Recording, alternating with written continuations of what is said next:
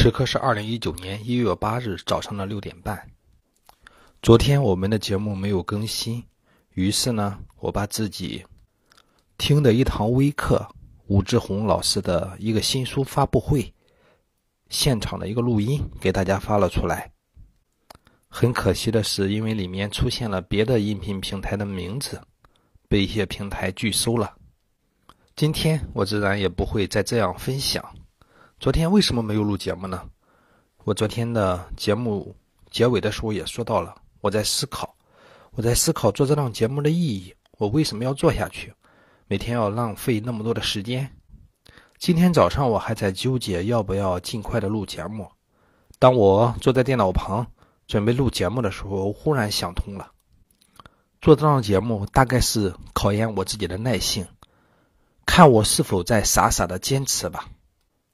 当然，只要有十个人还在听我的节目，那么我就愿意做下去。如果你此刻正在听这个节目，而且还喜欢的话，请务必给我做个评论，让我知道至少还有十个人在听我做节目。当然，如果连十个人听这个节目的都没有了，那我大概也只剩下情怀了。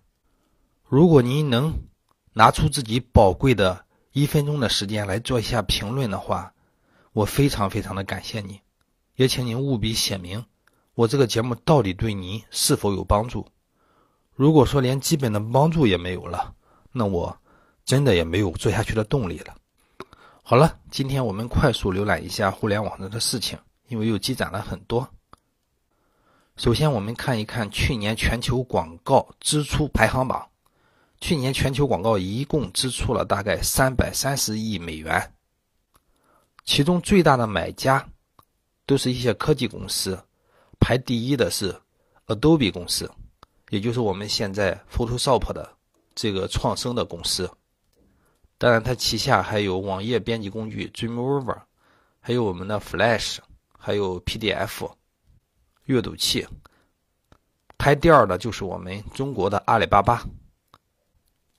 在华为的官方推特账号上，因为使用阿 p 文推送推文之后，华为对这件事情做出了处罚的决定，直接责任人降一级，月薪下调五千元，而且会维持比较长的一段时间，不予晋升。秋孔认为这个处罚还是足够轻的哈。华为的轮值董事长胡厚昆。宣布与中国杂交水稻之父袁隆平合作，来培育海水稻。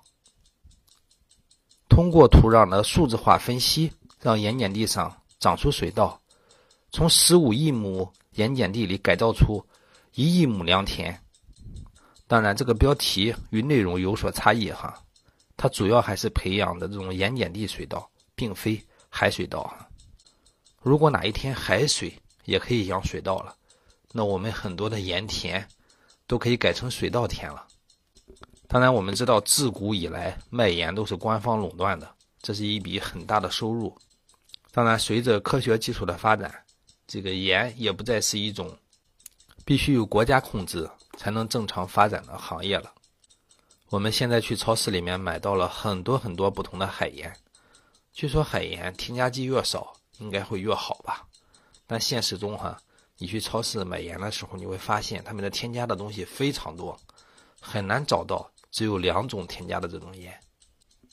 华为智能计算业务总部邱龙在华为发布了鲲鹏芯片，这个芯片牛逼的不要不要的哈，它集成了六十四个核心，频率为二点六 G，该芯片集成了八通道 DDR4，内存带宽超过了。现有产品的百分之四十六，通过一百 G 的 ROCE 端口，系统也集成的，系统的集成显著增加。鲲鹏九二零也支持 PCIe 四点零 CCIX 接口，总带宽为六百四十 GB，单槽的速度是现在产品的两倍，而且在鲲鹏芯片中集成了传统计算机的四大结构。包含网络、存储、主控芯片以及 CPU，秋孔不知道它这个存储有多大哈。假如说可以达到五十个 G、一百个 G 的话，意味着我们连硬盘都不需要了。鲲鹏九二零是业界性能最高的基于 ARM 的 CPU，直接采用了七纳米的工艺。CPU 是由华为独立设计的，代工厂肯定也是台积电了哈，七纳米嘛。我们知道哈，现在芯片，美国在高新领域是对中国封锁的，我们希望华为能够打开一个缺口。我们也知道中国还有龙芯，在这个 X 八六架构上，也算是在苦苦的这个追击者吧，而华为已经走在了前面。我想，鲲鹏九二零大概可以超越高通的 CPU 了吧？当然，高通肯定也不会放弃，很有可能也会推出重磅的产品。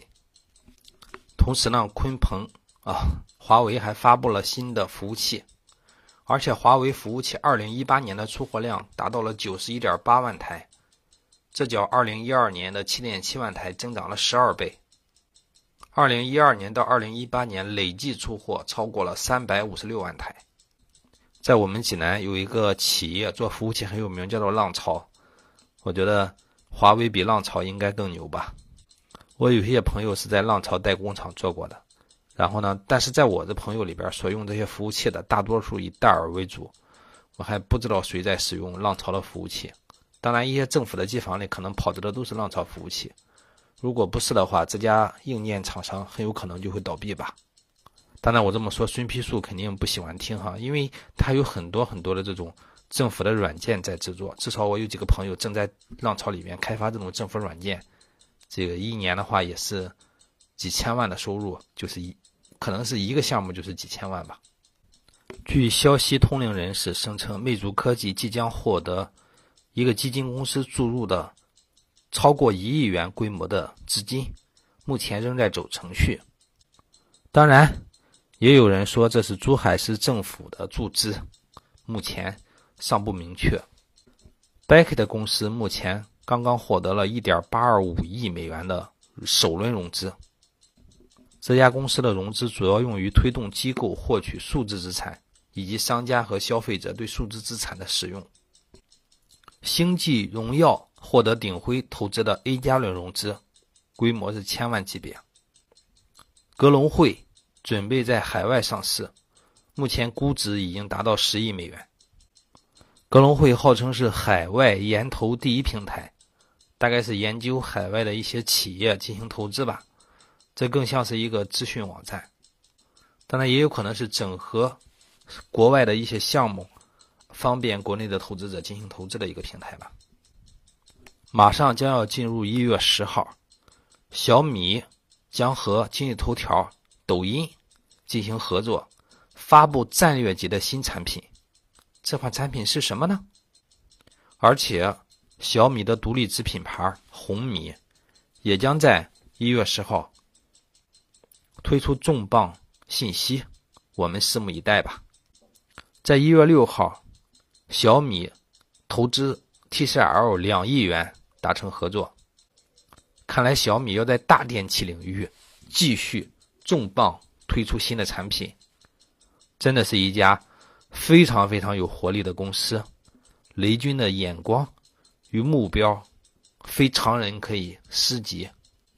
我们纵观一下小米的发展之路，就会发现它真的是一步一个脚印。每当你想要看懂它的时候，它就已经有更大的手笔让你张开了嘴巴。所以秋孔认为，小米很有可能能成为一家像苹果这样的公司。如果谁懂股票，可以告诉我，我准备购进一点小米的股票。北京市网信办约谈百度，责令其立即进行深入整改。整改期间，百度的很多的那种资讯平台、手机网页版、百度新闻客户端的推荐频道、百度 App 的女人频道、搞笑频道、情感频道将暂停更新一周。秋孔是偶尔看到的哈，打开百度就能看到，所以说这个东西有多恶俗，真的是难以想象。我这不是为了给他带流量让你去看，我是希望我们都能抛弃这样的产品。中小学通识教育平台博雅云课堂近日宣布获得千万级的天使轮融资，这是非常有利的消息啊！希望他们能够做出更好的产品来。有消息传，优点科技创始人兼 CEO 刘江峰拿到了阿里巴巴方面的七亿元人民币的投资，据说其中三点五亿资金已经到账。之前也有消息说刘江峰有意收购锤子科技。假如这一切成真的话，需要祝福锤子，希望继续罗永浩掌舵，但是有别人给他提供战略的方向，这样也不至于老罗因为情怀，因为一点儿根本不是什么进步的一点创新，耗费了过多的青春与精力。全球第二大苹果手机的代工厂昌硕。据说有六万名员工，因为新的苹果手机销量不佳，导致昌硕很多工人面临无班可上的境地，每个月可以领到两千多元的补助。看一看哈，真是全球经济时代，苹果销量不好，中国的企业首先遭殃。近日网上疯传哈，这个马云出清了淘宝的股份等等，而阿里巴巴集团发布了新的声明。声明显示，马云从未转让和退出淘宝的股份，也没有这个打算。这是任何公司管理过程中非常正常而且普遍的技术和法律层面的操作。对于这样的调整，将进一步推进阿里巴巴管理的透明和公开，对公司的未来只有好处没有坏处。博思通高能数学对外宣布完成了百万元的种子轮融资，投资方为个人。真的难以想象哈，一个搞数学的产业，这个也能够，嗯，走向风投。当然，现在主要做这个人工智能，数学是一个大的方向。这家公司当然不是做教育的，主要还是做这种人工智能方面的研究的。刚才说到，我们希望锤子能够生存下去，而锤子科技呢，之前面临一千五百七十七万元的资金保全之后哈。账面上的二百五二百六十五万存款也被申请冻结，这已经是二零一八年十二月以来锤子科技第三起财产冻结保全案。看来锤子在之前的发展中的确遇到了很多很多的问题，也就是最近老罗为什么不说话？当然，也有可能老罗正在酝酿大招，这个大招能不能憋出来，这是是有风险的哈。AI 初创公司瑞来智慧已经完成了千万元人民币的天使轮融资。科技公司 HTC 近日公布了2018年12月的全年业绩报告。报告显示，HTC 去年累计收入两千两千多万元，不是五十二点九亿元人民币哈，总收入为。大概是二百三十七点四亿新台币，这相较于二零一七年的下达幅度达到了百分之六十一点七八，也就是说，HTC 几乎一年的业绩遭到了腰斩。事实上，HTC 的手机还是可以的，可以的，可以的。但是在营销层面，哈，我们国内在层出不国内在层出不穷，大陆的很多企业在玩出 N 多花样的时候，这个。明显，HTC 是远远的落后了。我们知道哈，小米手机已经走向了台湾，这是否意味着小米手机也可以在很短的时间内打败 HTC 呢？如果真是这样的话，HTC 所剩余的大概只是一些国际市场上的一些销量了吧？HTC 曾经可是安卓的安卓领域的王者，也不知道最近会不会有人做出一种深度的文章，我希望是十万字左右。全面分析 HTC 为什么会遭遇这样的困境，这应该可以让很多公司，呃，在里面学到东西。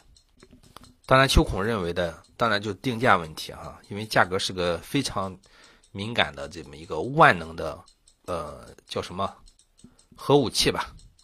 就像现在这个苹果销量下滑，最主要的原因，我认为是它这一批的价格太高了。我在想，如果现在的像 iPhone 最新一代，降到一千元左右，你会不会立马购买？如果你会购买的话，你会想想你周围会有多少人也抱有同样的心态？有可能，比如像苹果手机降到了两千元左右，很有可能立马就会卖出去数十亿台。而且苹果手机又可以很很长的时间不会坏掉，这也意味着像小米啊、像华为啊、像很多像三星啊、像很多蒸蒸日上的这种呃手机企业，很有可能就会被秒杀。我想像苹果公司，与其被别人杀死，不如自己杀死自己，完成涅槃，同时也对整个行业进行洗牌。社区团购品牌品牌零零一获得三千万美元 A 轮融资。好，最后我们留给小米吧。小米的二零一九年伊始，雷军迫不及待地打出一记重拳。原来主打低端的红米将要独立运营，而且呢，也在一月十号推出重磅更新。到底是什么产品，我们也拭目以待。而且金立手机的前总裁卢伟冰也加盟了小米。金立之前也曾经这个在市场上风头正劲。后来呢，遭遇了一系列资金问题，才出现现在的困境。希望重组之后的金立能够继续活下去，也希望红米能够带给我们足够的惊喜。好，这一期就到这里。希望大家，或者说希望认可，或者说希望这个节目能存在的人，能给我足够的正面的评价，让我也能 recharge 一下，也能有一些新的能量。就像很多公司获得注资一样，我也需要你的鼓励。